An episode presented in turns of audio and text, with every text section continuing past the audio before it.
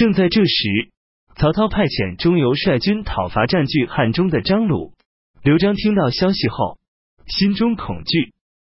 张松乘机劝他说：“曹操的兵马天下无敌，如果攻下汉中后，利用张鲁的库存物资来进攻益州，谁能抵抗得住？刘备是您的同宗，曹操的大仇人，又善于用兵。如果让刘备讨伐张鲁，一定能击破张鲁。张鲁一破，则益州势力增强，曹操即使来攻，也无能为力了。现在本州的将领们如庞熙、李毅等都自恃功劳，骄横不法，想要向外投靠。如果得不到刘备的帮助，则敌人在外面进攻，百姓在内叛变，一定会失败。刘璋同意他的见解，派法正率领四千人去迎接刘备。主簿巴西人黄权劝谏刘璋说：“刘备以骁勇闻名于世，现在把他请来，要把他当作部曲来看待，则他不会满意；要以宾客的礼节接待，则一国不容二主。”如果客人安如泰山，则主人就会危如累卵。不如关闭边界，以等待时局安定。刘璋不听，把黄权调出去担任广汉县县长，从事广汉人王磊，把自己倒吊在成都城门来劝阻刘璋。刘璋一概不听。法正到荆州后，暗中向刘备献计说：以将军的英明才干。正应利用刘璋的懦弱无能，张松是益州的主要官员，在内响应，这样来攻取益州，易如反掌。刘备迟疑不决。庞统对刘备说：“荆州荒凉残破，人才已尽，东有孙权，北有曹操，难以得志。如今益州的户口有一百万，土地肥沃，财产丰富。”如果真得到益州作为资本，可成大业。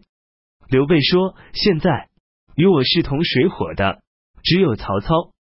曹操严厉，我则宽厚；曹操凶暴，我则仁慈；曹操诡诈，我则忠信。总与曹操相反，事情才能成功。如果现在因为贪图小利而对天下失去信义，怎么办？”庞统说：“天下大乱之时，本不是靠一种方法就能平定的，而且兼并弱小，进攻愚昧，用不合礼义的方法取得，再用合乎礼义的方法加以治理，这些行为都是古人所崇尚的。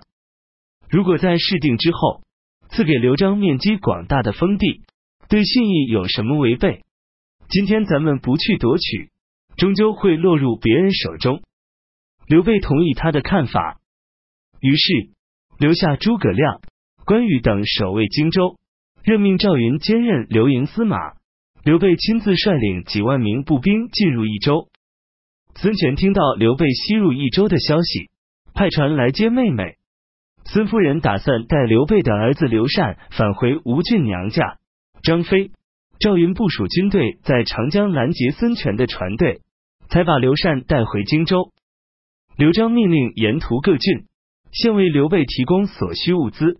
刘备进入益州境内，好像回到家中。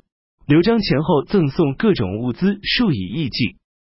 刘备到达巴郡，巴郡太守严颜扶兄叹息说：“这正是应验了‘独自坐在深山中，放出老虎来自卫’的谚语。”刘备自江州向北经垫江水到达福县。刘璋率领部骑兵三万余人。车辆悬挂着战围，耀眼生辉，与阳光互映。到福县来会见刘备，张松让法正向刘备建议，就在会面时袭击刘璋。刘备说这件事不可仓促。庞统说现在乘会面时捉住刘璋，则将军不必动用武力，就可坐得益州。刘备说刚刚进入别人的地盘，恩德与信义尚未表现出来。不能这样做。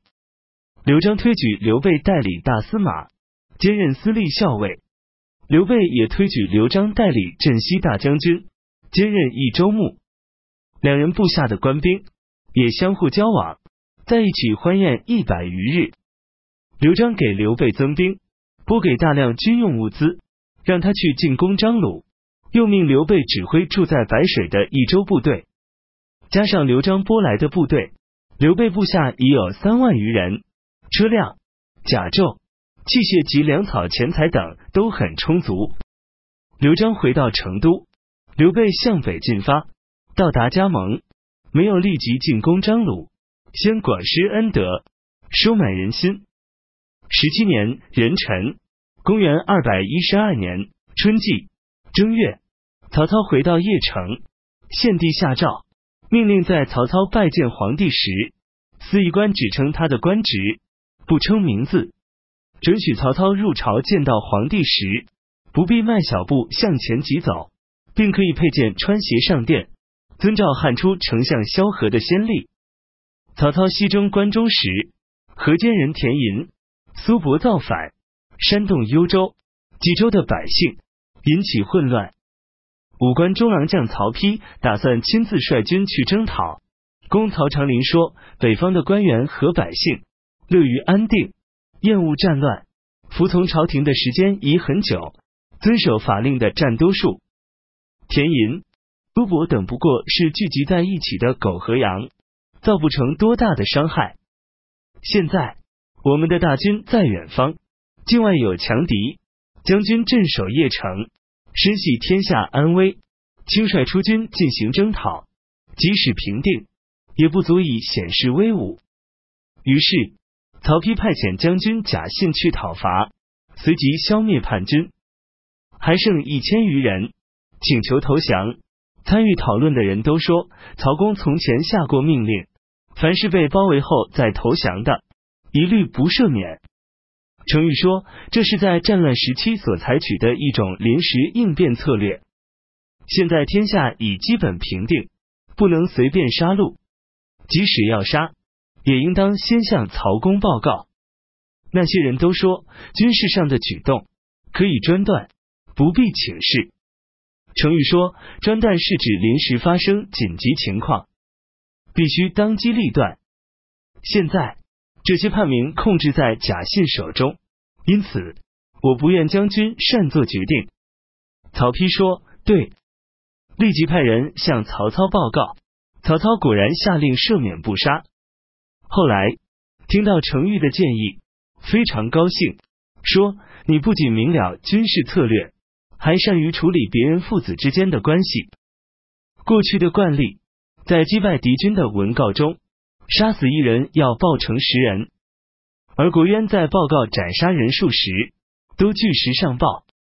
曹操询问他原因，国渊说：征讨境外的敌寇，多报杀死及俘虏人数，是为了炫耀武力，耸人听闻。